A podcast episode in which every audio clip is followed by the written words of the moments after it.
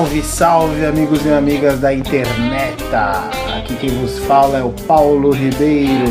E aqui é o Leonardo Franco. E você está ouvindo o Não é da sua conta.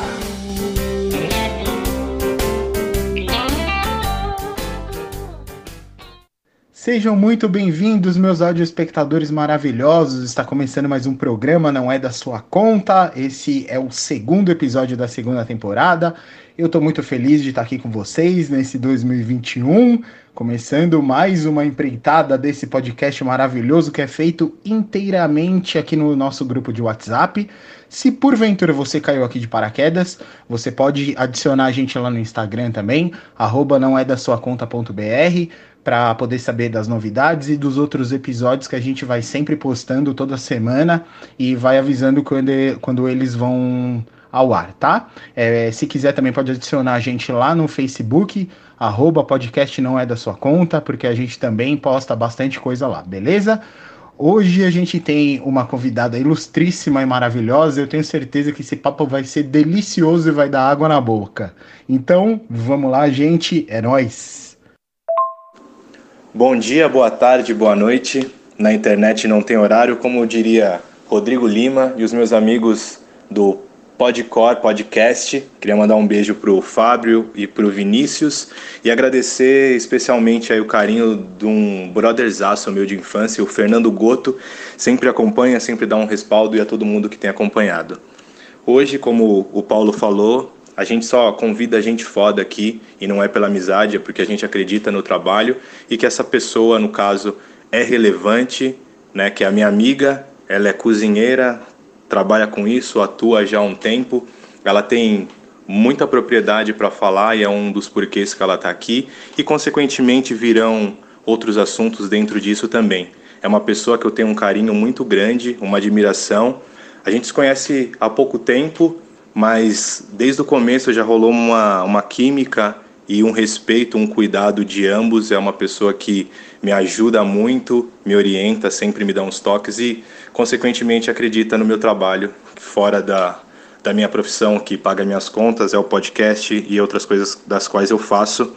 E, consequentemente, eu também por ela em tudo que ela tiver envolvido. Enquanto a gente se falar, eu espero que seja por muito tempo, vou tentar ajudá-la. E um dos porquês é que eu convido hoje e peço muitas palmas aí para o Paulo e para apresentar a minha grande amiga Hanna Cristina. Seja muito bem-vinda e agradeço uh, por ter aceitado o nosso convite. Muito obrigado desde já.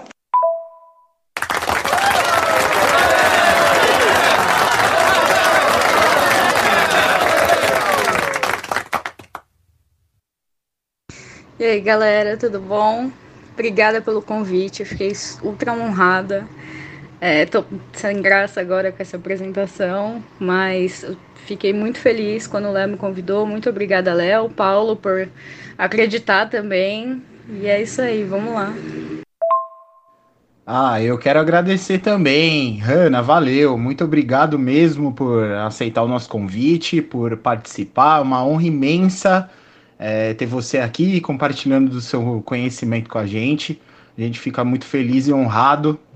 É da hora bater um papo assim com, com, com pessoas que têm sempre o que agregar a, pra gente, né? Como disse o Frango aí, é, a gente gosta de chamar pessoas que a gente acha relevante e tem extrema admiração e acha que tem muito talento e, e merece estar aqui no nosso grupo aqui conversando com a gente.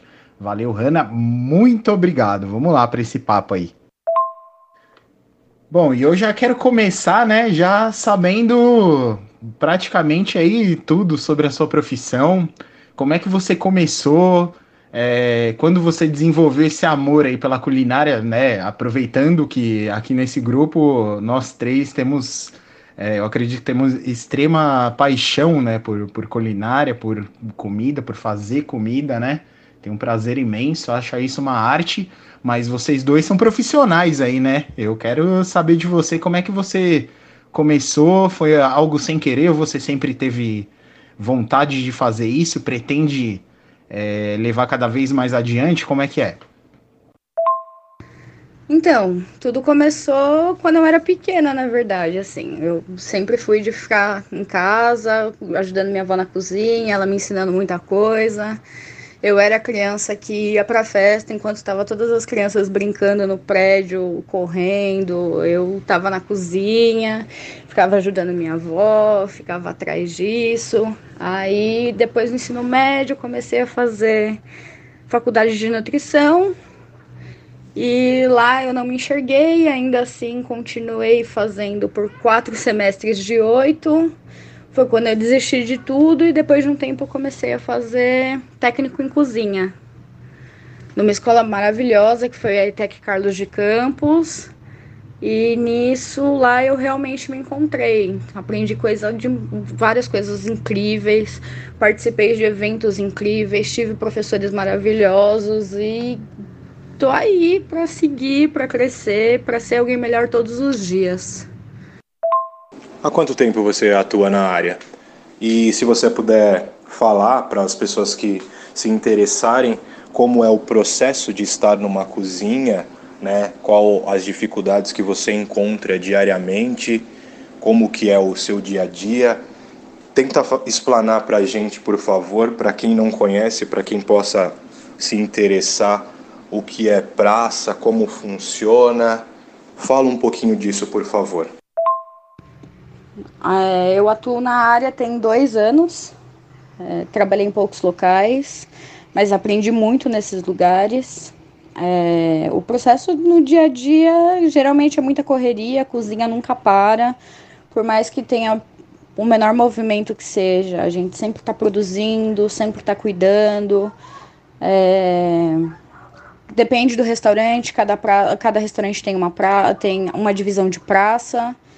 É, onde eu atuo hoje em dia são divididos em quatro praças, que são pia, então são as pessoas que lavam a louça, que cuidam da limpeza mais pesada.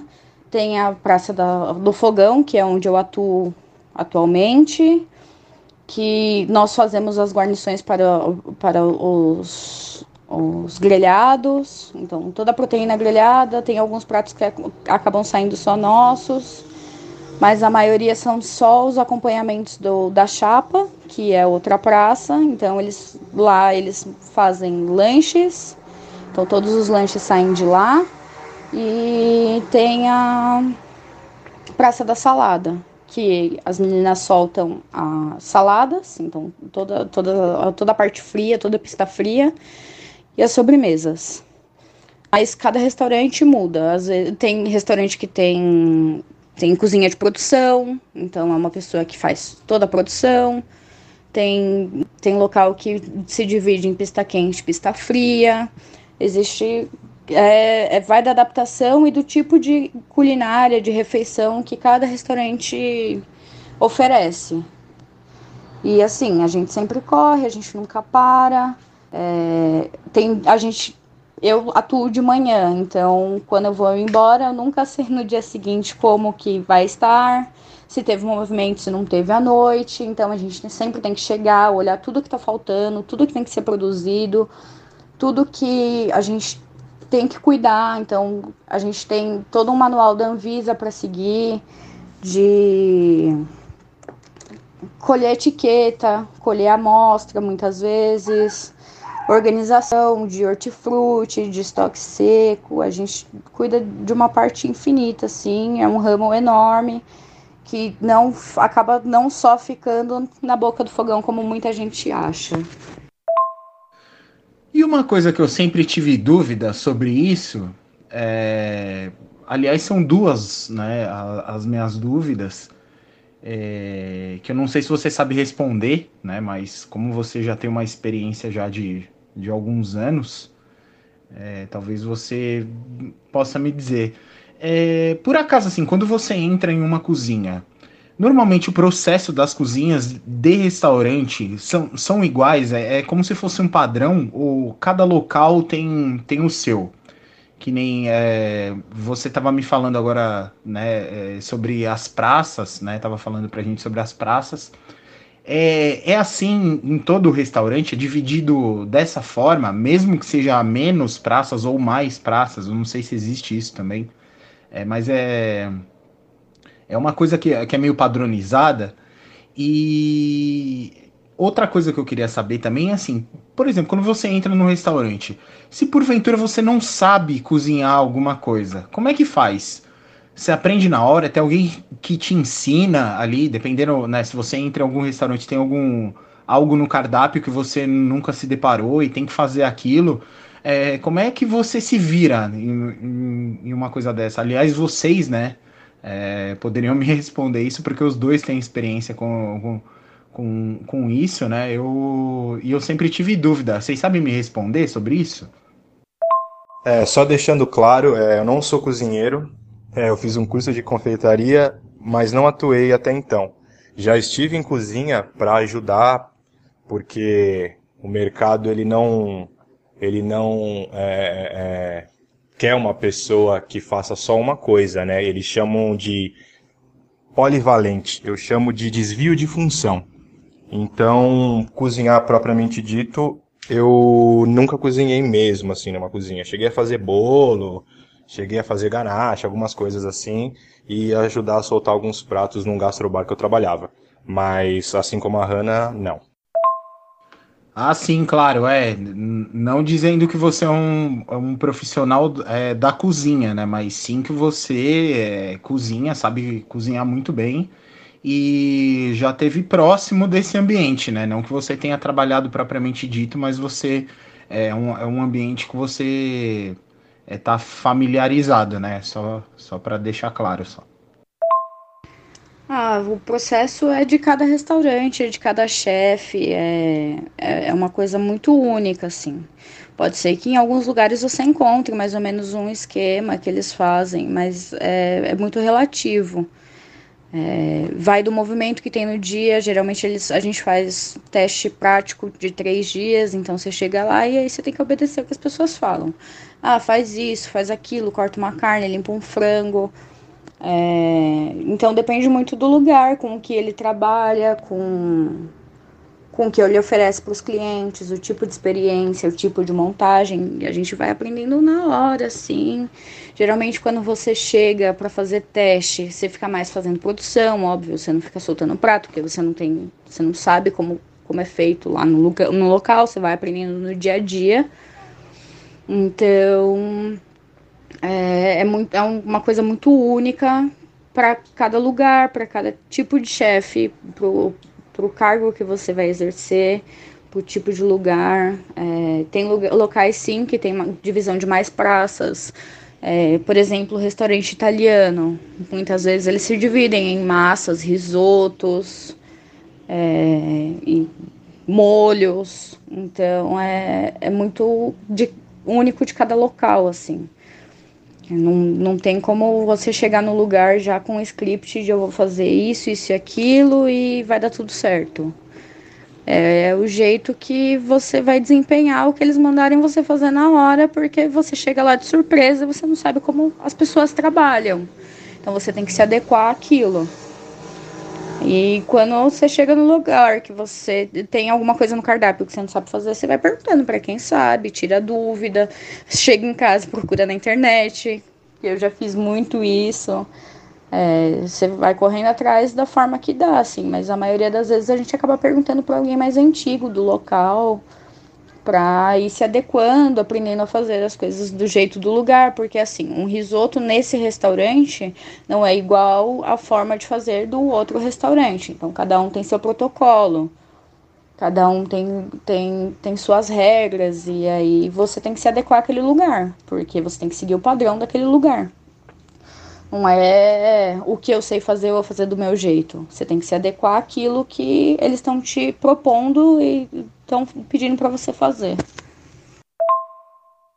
Teve até um lugar que eu trabalhei que não havia divisão de praça, por exemplo. Então, ao mesmo tempo que eu ficava no fogão, eu ficava fazia fritadeira, fazia chapa, lavava louça.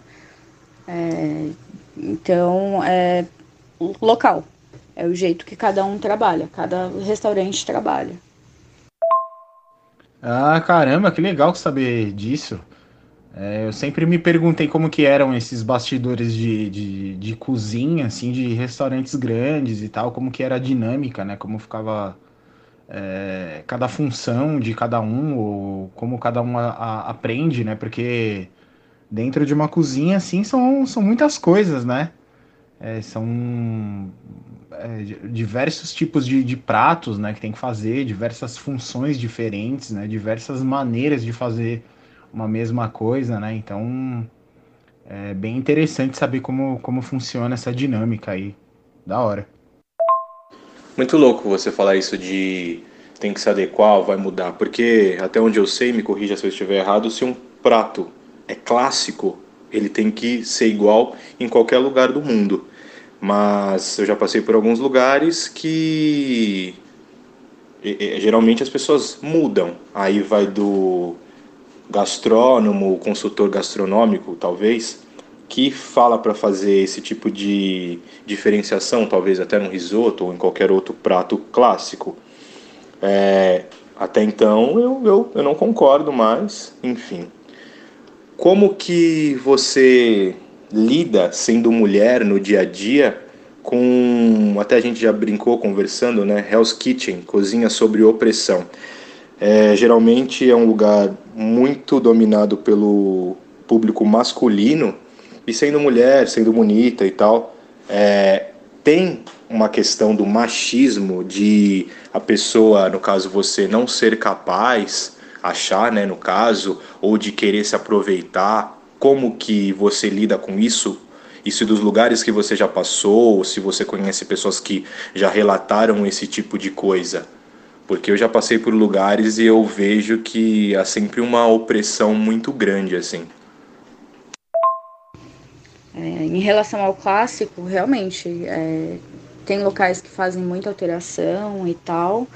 Não concordo, mas assim, a gente se adequa, na verdade, ao modo de preparo e não ao, à finalização. O sabor e a aparência podem ser a mesma, só que o processo de produção ser diferente. Então, não é porque você cozinha um arroz na panela normal, convencional, em casa, que esse é o único jeito de se fazer o arroz, por exemplo. A gente pode fazer num forno combinado, a gente pode fazer numa panela elétrica. Tem diversas formas de fazer um, um arroz branco, por exemplo, que o resultado no, final vai sair igual, mas o processo até chegar lá é diferente. E em relação como ser mulher na cozinha, muitas vezes sim pesa essa coisa de ser mulher na cozinha, né? A gastronomia, por mais que falem que lugar de mulher é na cozinha e tudo mais, é, quando você entra no, nesse ramo, nesse mundo, você vê muito preconceito, sim. É, existem ma chefes maravilhosas, sem dúvida, mas ainda assim é uma profissão masculina. Então, pesa demais, porque você tem que correr atrás, e aí muitos lugares você vê lá, ah, contrata-se chapeiro, cozinheiro, qualquer função, e aí entre parênteses, masculino. Por quê? Porque ah, a mulher não pode carregar uma caixa pesada, ela não consegue fazer isso, ela não tem capacidade de fazer aquilo, e na verdade não, a gente carrega muita caixa pesada sim, carrega muita coisa, carrega peso sim, e a gente é muito igual o homem nesse quesito, mas as pessoas acham que não. Então pesa demais. É, eles acham que muitas vezes que a gente não tem a capacidade que eles têm de fazer muitas coisas e aí é a gente lutar para mostrar que não, a gente tem que ir para cima sim e a gente vai fazer igual ou melhor a eles. É, é muito louco falar sobre isso até porque você vê os caras assim. É, ah, já, já ouvi muito, não para mim, não só para mim, na verdade, para várias pessoas assim. É, ah, você subiu de cargo porque você deu pro chefe. Isso acontece muito, muito, muito. Olha lá, ó, é a preferidinha, passa a mão, não precisa fazer um monte de coisa, que não sei o que. Quanto na verdade a gente é extremamente cobrado, se não mais que eles. Então a gente, a, gente ainda tem uns pesares, assim, de tipo, ah, a mulher tem cólica muitas vezes e vamos para cima, tá sentindo dor, problema seu. Você tem que dar o seu melhor e você mostrar que você sim é capaz de ser alguém muito melhor do que um homem qualquer que te coloque para baixo. Mas aí essa questão cabe a pessoa se posicionar, né? É, se há, uh, como que se fala, a, o assédio e essa coisa, ah, passou a mão na cabeça, ah, é queridinho e tal. Eu acho que há, não só com a mulher, como há com o homem também, do, do puxa-saco, da pessoa usar ali da questão estética para conseguir coisa. Isso não é, não quero soar machista, uma coisa única e exclusiva feminina, jamais, porque o homem também pode fazer isso. E eu, Leonardo, já fui assediado, né? Muito louco. Trabalhei num lugar durante três anos e durante três anos eu sofri um assédio muito grande. Me posicionei sempre, não contei para os meus patrões, porque era um cozinheiro e o cara casado dava em cima de mim e tal. Eu acho que a posição sempre tem que ser nossa e tal né, de quem está sendo oprimido ali ou assediado, peraí, é, até aqui é o meu trampo, então eu acredito nisso. Você já sofreu assédio? Como que você reagiu a isso? Ou reage? Pô, eu acho isso uma coisa surreal, né? Surreal mesmo, porque é, todo mundo sabe, assim, eu acho que é, é até do, do, da cultura popular, né? Todo mundo já já saber sobre isso, tem até reality shows sobre isso, né? Sobre o quanto é, é quanto você é pressionado em trabalhar em uma cozinha, né? O quanto é, você é hostilizado, né? E tal, o quanto é difícil, duro, né? Trabalhar dentro de uma cozinha e principalmente para uma mulher, né? que além dela ter que lidar, lidar com toda essa pressão da, da própria cozinha, da, da própria profissão ali, né? Ainda tem outras questões ainda, né? Fora, fora isso, como você é, é, frisou aí, né? De, de ser subestimada, de, de ter que engolir um monte de coisa e é, chefes autoritários e funcionários que não respeitam, né? Ali estão no mesmo cargo ou até mesmo abaixo ou acima e não respeitam, né? É, você como pessoa, ser humano, né? É, e como mulher, obviamente, também é, é uma coisa muito dura, né, cara, de, de, de ser encarada. E eu acho uma coisa hiper surreal também, é, essa é, é uma coisa até contraditória, né? Porque automaticamente, assim, é da, é da também é, é, é culturalmente popuar é, você vê assim, ser associada a cozinha a mulheres, né? Sempre a mulher tem que ser a cozinheira, né? Isso já de, de, de, um passado bem recente, era algo que, que, era, que era dito quase como regra pela sociedade, né? Que mulher, o lugar de mulher é na cozinha, cozinhando, limpando, ou seja, em casa tá tudo bem de você fazer um trabalho duro, ter que ficar o tempo inteiro cozinhando, vivendo sobre essa mesma pressão de, de ser é, menosprezada como mulher e ao mesmo tempo ter essa obrigação de fazer comida e ser tudo gostoso, né, e tal.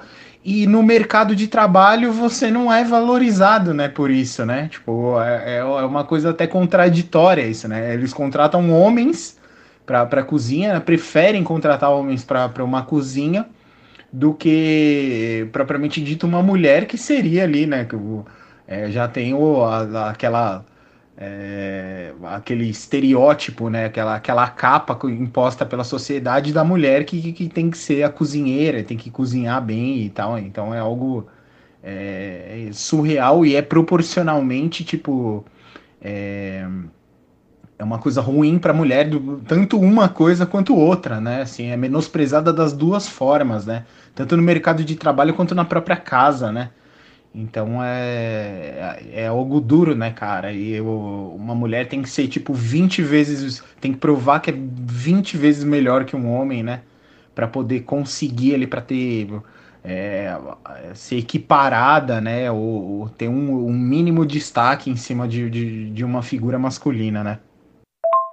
É, então, é, é, é, muito complicado essa coisa de assédio, né? Porque não é só o sexual, né?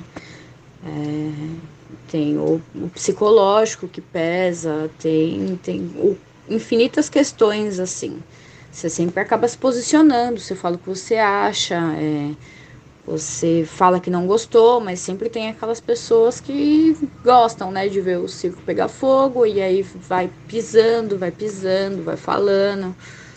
E aí você, você tenta, você fala, é, eu não gosto disso, eu não gosto daquilo, isso não foi legal, isso não foi bacana e tudo mais. Mas tem gente que não tá nem aí e aí acaba fazendo muito mais pra, justamente para te deixar sem graça, assim. Pra, pra meio que te expor em muitas situações. E as cozinhas geralmente preferem homens, por mais que local de mulher seja na cozinha, porque fala que carrega peso, ou então tem lugar que fala que é, é o horário, ah, é porque sai tarde, que não sei o que. Muitas empresas têm umas desculpas assim ridículas e absurdas para contratar só homem.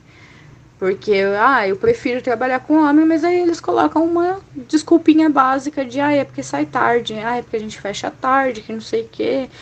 Ou, ah, a mulher não consegue carregar tanto peso. A gente recebe os meninos que recolhe tudo, que faz recebimento, que faz a guarda, armazena as coisas. E aí a mulher não consegue. Então, tipo, pra casa, pra fazer a limpeza pesada da casa, pra fazer as coisas da casa, ah, mas é dona de casa. Como se não fosse pesado, como se fosse maravilhoso. E aí, quando você entra dentro de um restaurante, não. O homem é melhor, ele é superior porque ele faz coisas, entre aspas, né, que mulheres não fazem.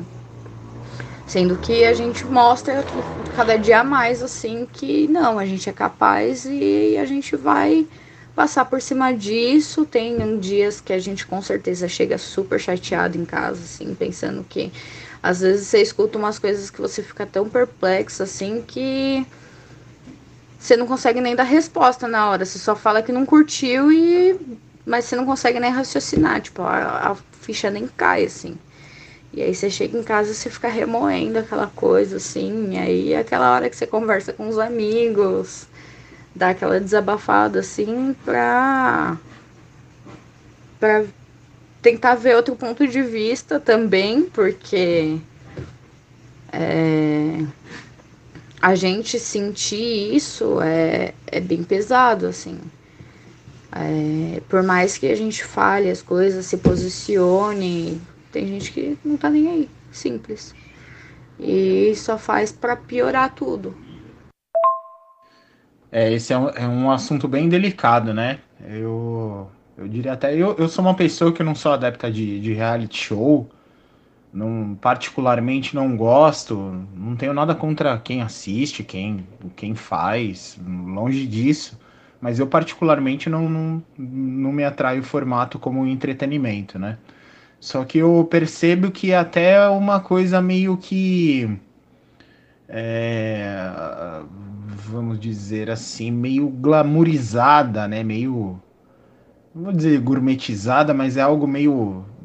Também não gosto da palavra romantizado também. Eu acho que é mais glamourizada mesmo, essa coisa da pressão na cozinha, né? É, tem reality show que faz isso como se fosse algo, nossa, é, sensacional e tal, né? Que a pessoa é obrigada a passar por, por certos tipos de, de humilhações e, e pressão para chegar onde ela está, né, e tal. E eu, eu não concordo, né? Eu discordo bastante disso. Eu acredito que, que é exatamente pela mão contrária que a gente tem que sempre procurar ir, né? É, é, facilitar melhor as coisas para as pessoas, ser o mais gentil possível e, e coisas assim, né? E você sempre. Se, se uma empresa tem, tem essa preocupação, ah, eu não contrato porque vai pegar peso, ah, porque chegar tarde, para não sei o quê, como se as empresas tivessem realmente essa preocupação para com os indivíduos, né?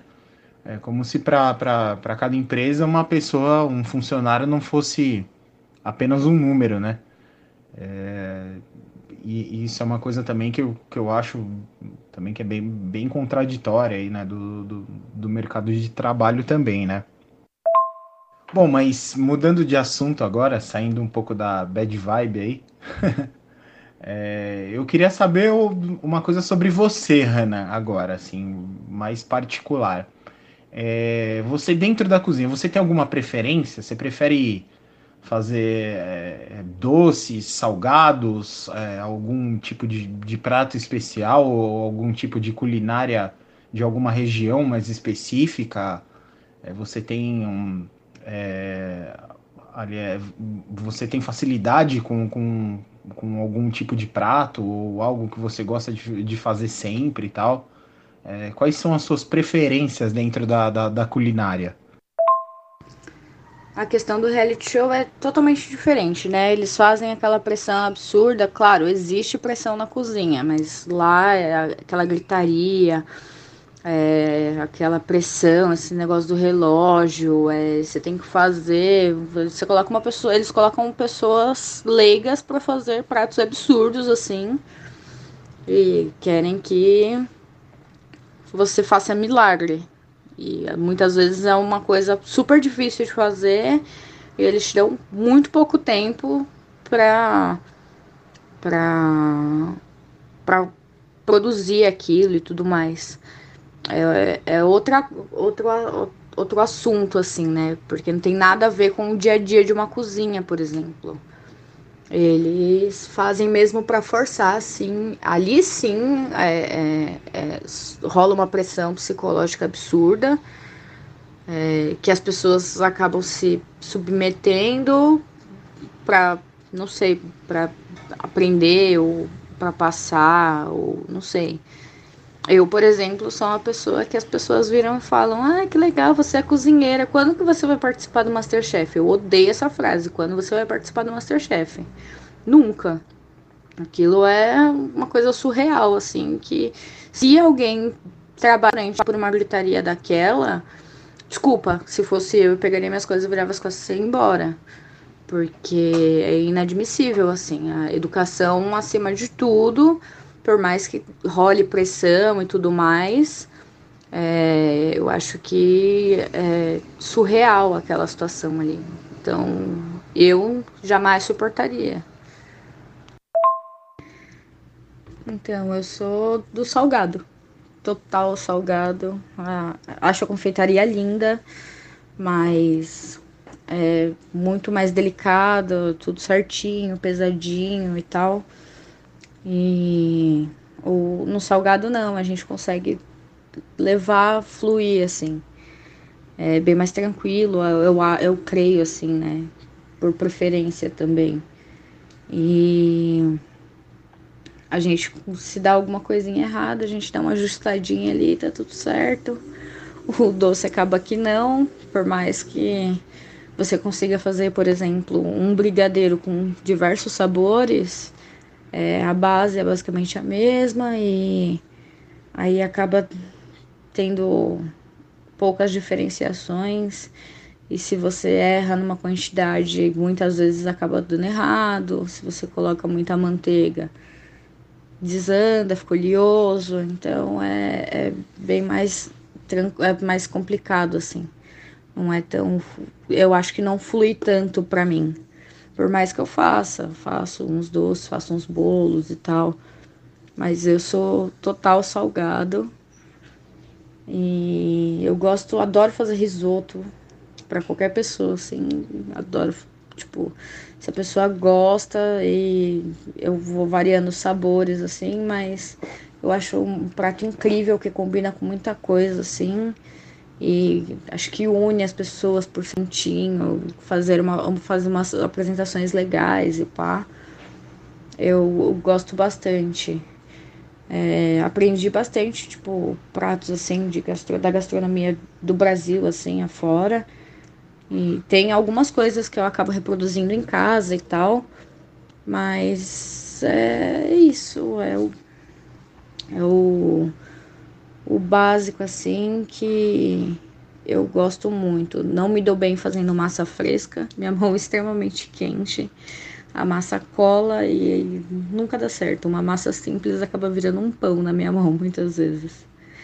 É a, maior dificuldade assim que eu tenho por conta disso, é a massa, fazer a massa fresca. Mas de resto, o, o que precisar fazer, eu vou, aprendo, se eu não sei, pra gente criar até. É, eu fazendo o curso, tive que adaptar uma receita e acabei recriando uma salada de um chefe famoso que deu bastante certo, assim, eu acabo fazendo sempre em casa porque o pessoal aqui gosta. Ah, legal saber disso, né? Bacana, você tem a sua preferência, não é porque cozinha que tem que cozinhar tudo, tem que gostar de tudo. É... Voltando ali à questão da gourmetização, como o Paulo não, gostou, não, não quis falar e tal, e o, a glamorização, eu vejo que no caso dos programas aí de, de culinária, no reality show, citar o Masterchef, quem gostar de Masterchef me desculpa, eu acho legal assistir durante muito tempo, é, mas tem que ter a briga, tem que ter essa competição aí exacerbada, os próprios chefes que estão lá falam isso, de eles não conseguiriam fazer mesmo com toda a experiência e tal, daquela forma, daquele jeito. Porque se, por que você assistiria esse programa? Porque você não assiste um programa da tarde que também passa receita e não tem isso? É pela competição, é pela briga, é pela fofoca, é pelo grupinho que é feito. Senão seria só mais um programa de culinária. É... Para quem está na área há muito tempo, assim como eu, e mesmo não tendo atuado na, na cozinha, eu acompanho esse universo não com propriedade como a Hannah, nada mudou. A gourmetização ela só coloca uma capa dentro de algo existente, fica mais bonito, né? Você pega uma coisa comum e fala, ah, agora ficou gourmet, tipo pipoca, sacou? Paleta mexicana, que não é mexicana, food truck. Então, você pega eu acredito que no nosso país as pessoas são muito leigas relacionadas à gastronomia, mesmo São Paulo sendo um puta polo é, gastronômico e tal, mas ainda a gente não conhece muita coisa, assim, é, é bem complicado. Então, eu particularmente não gosto, acho que é um exagero é, o, que, o que eles fazem, a, a, forma, como é um, é um programa, é entretenimento, acho que dá para tirar muita coisa boa dali, mas eu particularmente detesto tudo que é gourmet, até no meu trabalho. É, a gente tinha que derrubar esse tipo de coisa, e ainda mais em termos de nomenclatura também. É, você muito bem sabe, Hanna, tipo, essa questão das pessoas falar, ah, o chefe, chefe. A nomenclatura do chefe, o chefe propriamente dito não cozinha. Então, ele pode ter uma responsabilidade, como é colocado em muitos lugares, mas não necessariamente ser chefe. Ele vai ser chefe por uma questão de hierárquica que também muitas vezes é desnecessário, dependendo do lugar ou do tamanho. E o que, você acha da gourmetização? Você gosta? Você acha que é muita pompa para pouca coisa? Eles fazem coisas absurdas, assim, em tempos ridículos. E tem a briga realmente e tal. É, a galera gosta do reality por, justamente por causa dessa briguinha, por causa dessa intriga e tudo mais. É, e muita gente acha que ah, o programa de culinária é pra vó. Porque ela cata lá a receita, anota e reproduz. Quando reproduz, quando não é aquela avó que só vai juntando as receitas que nunca faz. E fica por isso mesmo, assim. Então, tipo, não tem a graça, não tem a explosão, não tem a gritaria, que todo mundo acaba achando muitas vezes que rola na cozinha. É... E a gourmetização eu acho uma bosta. Ah, pipoca gourmet, como você disse. É só uma pipoca que era um milho que estourou. E aí eles colocaram um pozinho, envoltaram num chocolate e venderam mais caro por conta disso, assim que não agregue valor, colocar outra coisa e tudo mais. Mas no fundo é a mesma coisa. O carrinho de pipoca doce que tá ali na rua é a mesma milho de pipoca, basicamente, do cara que vende ao dobro do preço em outro lugar. Assim como o algodão doce, que os tiozinhos muitas vezes, geralmente na praia, né? Eles passam com aquele algodão doce preso num pedaço de madeira e, e vende lá. E aí quando é num lugar mais charmoso, aí porque a gente enrola de forma diferente no palito. É, e fica por isso mesmo. Ah, o brigadeiro. Pô, o brigadeiro gourmet, porque a gente, a gente colocou um pozinho diferente lá, uma coisinha diferente. E é um brigadeiro gourmet. Então, tipo, é o básico, é o que todo mundo sempre soube, que sempre conheceu, que a galera joga pra cima e acaba dando certo. É tipo a onda de food truck, que graças a Deus deu uma parada, assim. Sempre teve, sempre teve o tiozinho que vendia hot dog na frente da escola, na pracinha. Mas aí, ai, o food truck virou maravilhoso. É lindo, dentro de dois metros quadrados, fervendo. E, ai, porque tá na moda. Tipo, hamburgueria também. Claro, pô, tem hamburgueria que faz umas coisas, umas paradas da hora e tal. Mas acaba que é o normal que se glamourizou, né? Se gourmetizou por conta de um toquezinho diferente, uma montagem diferente. E aí, pá, estourou, deu certo. A paleta mexicana, como você disse, na verdade os caras só pegavam o resto, o resto das frutas colocava num palito para se refrescar no calor. E aí do nada você chegou aqui em São Paulo por 20 reais, uma, um picolé. E essa coisa de ser chefe é muito louco, né? Porque eu acredito que ser chefe é um cargo. Ah, chefe de cozinha. Ué, mas tem chefe de outras coisas em outros locais que não são só dentro de um restaurante. É, acaba que, ah, ele é chefe de cozinha. Não que não seja legal ser chefe de cozinha, deve ser muito louco.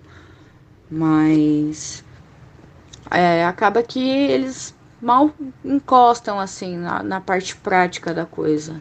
Porque tem muita burocracia para resolver. Muitas vezes eles não resolvem só problemas da, da própria cozinha, sim de um restaurante inteiro.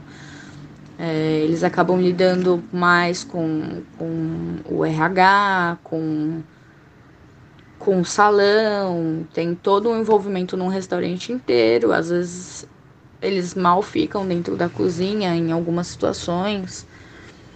Então é total um cargo, assim, tipo, deve ser da hora, mas você tem que saber. Então, tipo, você tem que aprender a base para poder desenvolver e ir crescendo normal, como em qualquer empresa, como em qualquer local, assim.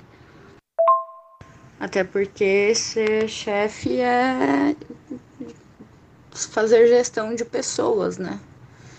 Então você tem que cuidar da sua equipe, você tem que, que cuidar de várias coisas assim.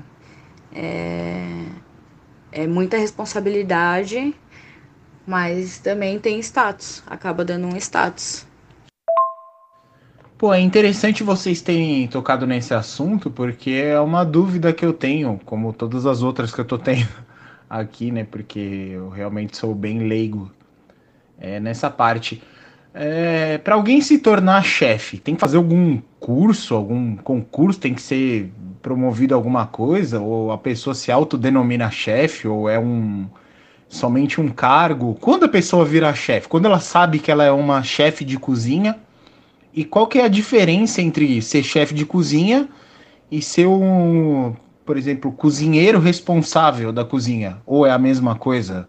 Não sei, existe essa diferença? Como é que é isso aí? Como eu acredito que ser chefe é um cargo, é, eu acho que você, para a pessoa se tornar chefe, né, ela tem que ter propriedade no que ela faz, naquilo que ela faz, é, conhecer bastante coisa, sem dúvida, sim, conhecer várias áreas e tudo mais. Tem, tem chefe, sim, que faz curso, né, faz gestão, porque às vezes é uma maior dificuldade, né, porque tem que cuidar de toda uma equipe, é, tem que cuidar de muita burocracia, assim, acaba lidando bastante com dinheiro, não diretamente, mas querendo ou não, é você que faz a compra das coisas e tal.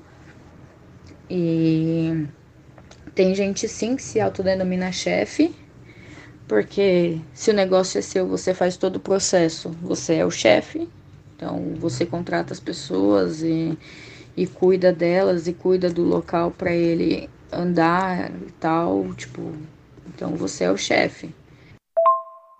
E essa coisa de existe sim diferença entre chefe e cozinheiro líder, o cozinheiro responsável, porque o cozinheiro responsável ou o líder, ele acaba cuidando mais da parte prática, como solta as coisas, como flui a cozinha, é, mas ainda assim tá ali o tempo inteiro. E muitas vezes o chefe acaba ficando um pouco mais afastado, mais, mais distante, assim, cuidando de outras partes. O chefe que tem muitas vezes autonomia para alterar cardápio, alterar forma de preparo. É, a gente, como cozinheiro, mesmo que ele responsável, assim, a gente pode dar a sugestão, mas fica à vontade do chefe é, acatar ou não. Tipo, se ele gostou, valorizou e tudo mais, ele acaba fazendo, mas se ele achou uma bosta e achou sua ideia ridícula, ele simplesmente descarta e você não pode fazer nada sobre isso, porque a decisão final é dele. Então, tudo que ocorre, assim, tipo, tudo que vai fazer de diferente, a gente sempre tem que pedir uma, uma autorização, né, digamos assim, para fazer alguma alteração e tudo mais.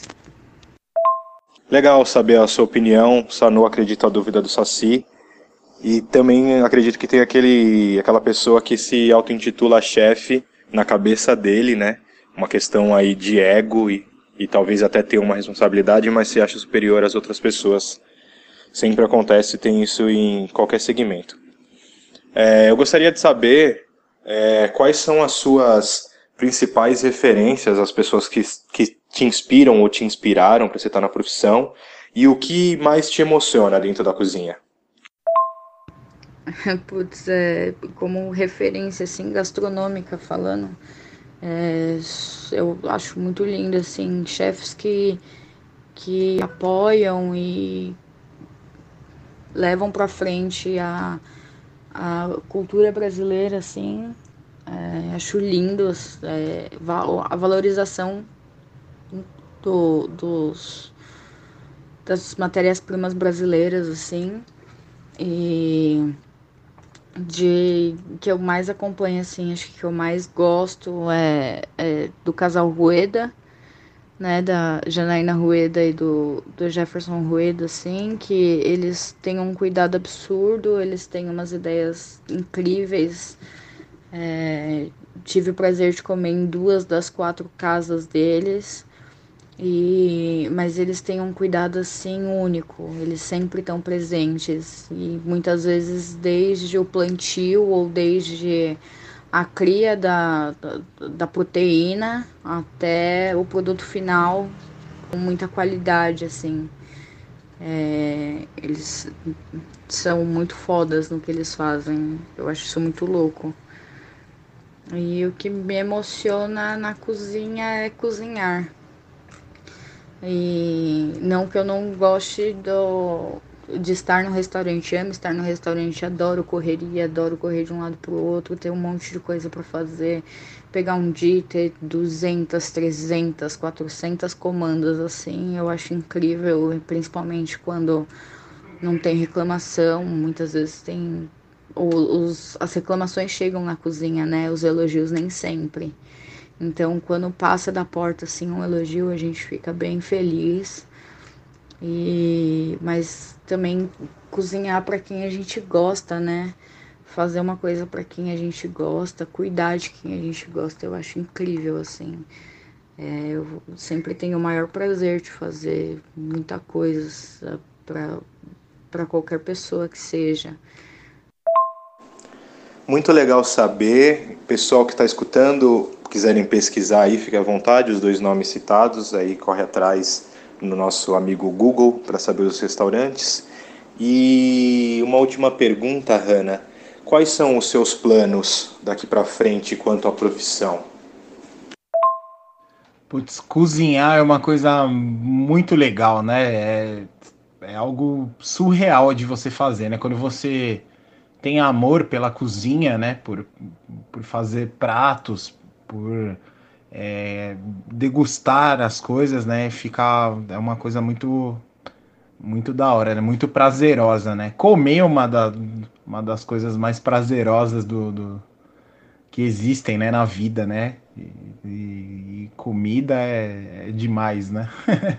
eu adoro. Frango, tá ligado que eu vou tatuar, tô com fome, porque eu tô sempre com fome.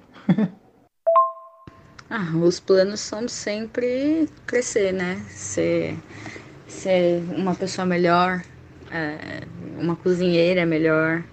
Todos temos coisas a aprender, eu sei que eu tenho bastante, sou nova na profissão, então é, chegar lá no topo, sim, ter o cargo de chefe de cozinha. e quem sabe, quem sabe não. Eu sei que um dia eu vou ter o meu lugar assim. Então, é, poder proporcionar experiências é, com a minha gastronomia, minha, entre aspas, né? Porque tudo se copia, nada se cria, mas é, da minha forma, do, do, jeito que eu quiser, assim. É, então, é, tô correndo, né, para sempre aprender mais, sempre ir atrás das coisas. E é isso. Tô tô tentando evoluir sempre. Amigos, amigas, meus audiovintes prediletos, a gente vai ficando por aqui. Eu vou ficando por aqui. Posteriormente, o Paulo virá aí para encerrar. Hanna, muitíssimo obrigado de todo o meu coração por se dispor nessa loucura de um podcast gravado num grupo de WhatsApp né, o primeiro deixando isso claro, todos os outros que virão são cópia da gente. Como ela falou, tudo se copia. Muito obrigado, muito obrigado, muito obrigado. Eu não sei quantificar o quanto eu estou lisonjeado da sua participação. Você sabe que eu te admiro muito. E agradeço por ficar quase essas duas horas aqui batendo esse papo com a gente. Foi muito bom aprender com você. Você, acredito, tenha sanado todas as nossas dúvidas, minha e do Paulo, e de quem está ouvindo. E eu acredito que quem ouvir também vai se inspirar com as suas histórias e as suas experiências. Eu desejo particularmente que tudo que você almeje fora e dentro da profissão, principalmente, você alcance. E aí vai caber a você, e eu acredito que você tenha muita estrada pela frente e muita força de vontade para conseguir almejar aquilo que você quer. Muito obrigado, muito obrigado de verdade mais uma vez. Tamo junto. Para quem tá ouvindo a gente aí, curte, compartilha, segue lá, dá uma atenção, dá uma força no que puder. E eu agradeço a todo mundo, sempre é repetitivo, mas eu não, não posso deixar de falar. Agradeço a todas as pessoas que param para ouvir ou para nos orientar ou pontuar de alguma coisa. É, é, é, lindo, assim, é gratificante demais saber que as pessoas se importam e a gente dá espaços, como os meninos do Podcor falam, ilustres desconhecidos, porque a gente sempre tem que olhar para o outro, né, mais do que os olhos podem ver. E é esse o intuito desse podcast. Hanna, beijo no seu coração. Muito obrigado. Eu fico por aqui. Até. Voltando, e eu deixo o espaço aberto aí para você falar o que você quiser e é isso. Poxa, só tenho a agradecer. Foi uma experiência incrível que eu jamais na vida ia imaginar participar. É, foi um convite totalmente inesperado que me deixou ultra feliz, nervosa com certeza, mas muito feliz, muito sim. Só tenho a agradecer o cuidado, a toda a atenção que vocês me deram. É, muito, muito, muito obrigada. É, é, surreal, assim, nível a sensação e poxa, tô até sem graça assim de, de falar porque vocês são dois caras foda assim, vez que fazem coisas totalmente diferentes, mas que se uniram para fazer uma coisa tão diferente e, e valorizar o, o, os amigos, é, a, as pessoas que vocês conhecem e dão valor. Parabéns por essa iniciativa, é, é incrível, é lindo. E obrigada, obrigada, obrigada. De verdade, muito, muito obrigada. É isso aí, meus espectadores maravilhosos. Vamos chegando a mais um final do Não É da Sua Conta. Eu quero agradecer demais, quero agradecer muito, muito, muito, muito mesmo a Hanna por ter participado aqui com a gente. Foi uma aula, eu adorei saber as coisas da sua profissão. Eu tinha várias dúvidas que foram sanadas aqui.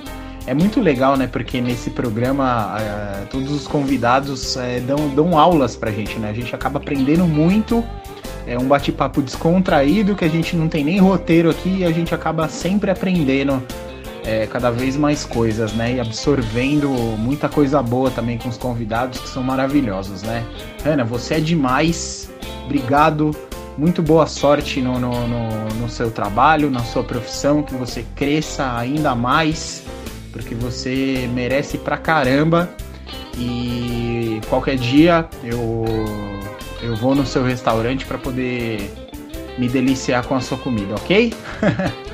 E a você também que ficou ouvindo a gente até o final, muito obrigado, valeu demais também. A gente agradece muito o respaldo, o respeito, todo o feedback. Os nossos parceiros também, os moleques do Pod de Core aí, meu, valeu aí, rapaziada. Vocês são demais mesmo. Mais um monte de gente, todos os nossos convidados são, todo, são todos maravilhosos aí, ajudam a gente pra caramba. Se você quiser ouvir esse episódio e todos os outros anteriores, também o da primeira temporada, mais o primeiro episódio dessa segunda temporada, você pode é, entrar ali no Spotify, no Google Podcast, no Apple Podcast ou no Deezer. É, procurar o Não É da Sua Conta lá para poder ouvir tudo, tá tudo disponibilizadinho lá é, para vocês poderem ouvir. Se quiser adicionar a gente no Instagram também, arroba não é da sua conta.br. É, entra lá no, no, no que está disponível na nossa bio também, que você vai poder é, ouvir todos os episódios. E também, se porventura você quiser se tornar um patrocinador aqui do nosso programa, também ajudar a gente a fazer programas cada vez melhores, é só clicar ali no botãozinho suporte e seguir todos os passos para poder é, nos ajudar aí a fazer cada vez programas melhores e trazer cada vez mais convidados ilustríssimos e maravilhosos. Belezinha, galerinha? Eu vou agradecendo todo mundo, vou abraçando todo mundo. Espero que vocês fiquem bem essa semana. Até semana que vem no próximo episódio. Valeu demais. Um beijo no coração de todos vocês. Até mais e tchau!